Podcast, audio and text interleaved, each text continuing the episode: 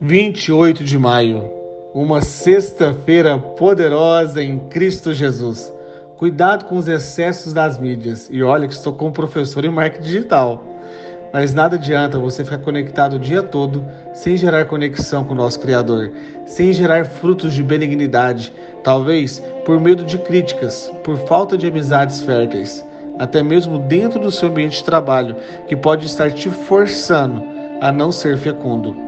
Em Marcos, capítulo 11, do versículo 12 em diante, está escrito: No dia seguinte, quando estavam saindo de Betânia, Jesus teve fome. Vendo à distância uma figueira com folhas, foi ver se encontraria nela algum fruto. Aproximando-se dela, nada encontrou, a não ser folhas, porque não era tempo de figos.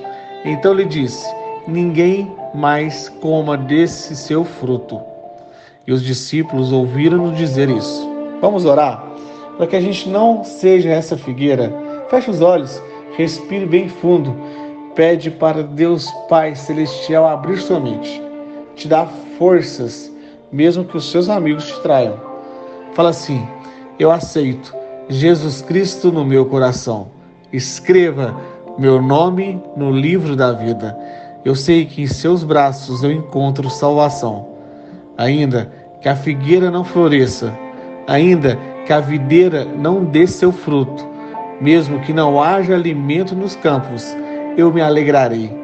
Aumente minha fé, que eu seja uma árvore frutífera e quando eu der frutos, Pai querido, me prepare para levar pedradas, pois sei que árvore que dá frutos leva pedrada.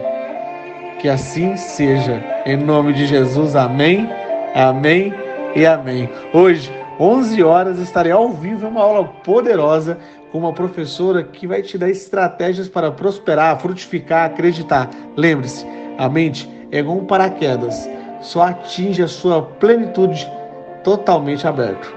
Não seja viciado em espalhar notícias ruins. Compartilhe essa gota de fé. Afinal, quem planta sementes de boa nova, assim colhe frutos de milagre.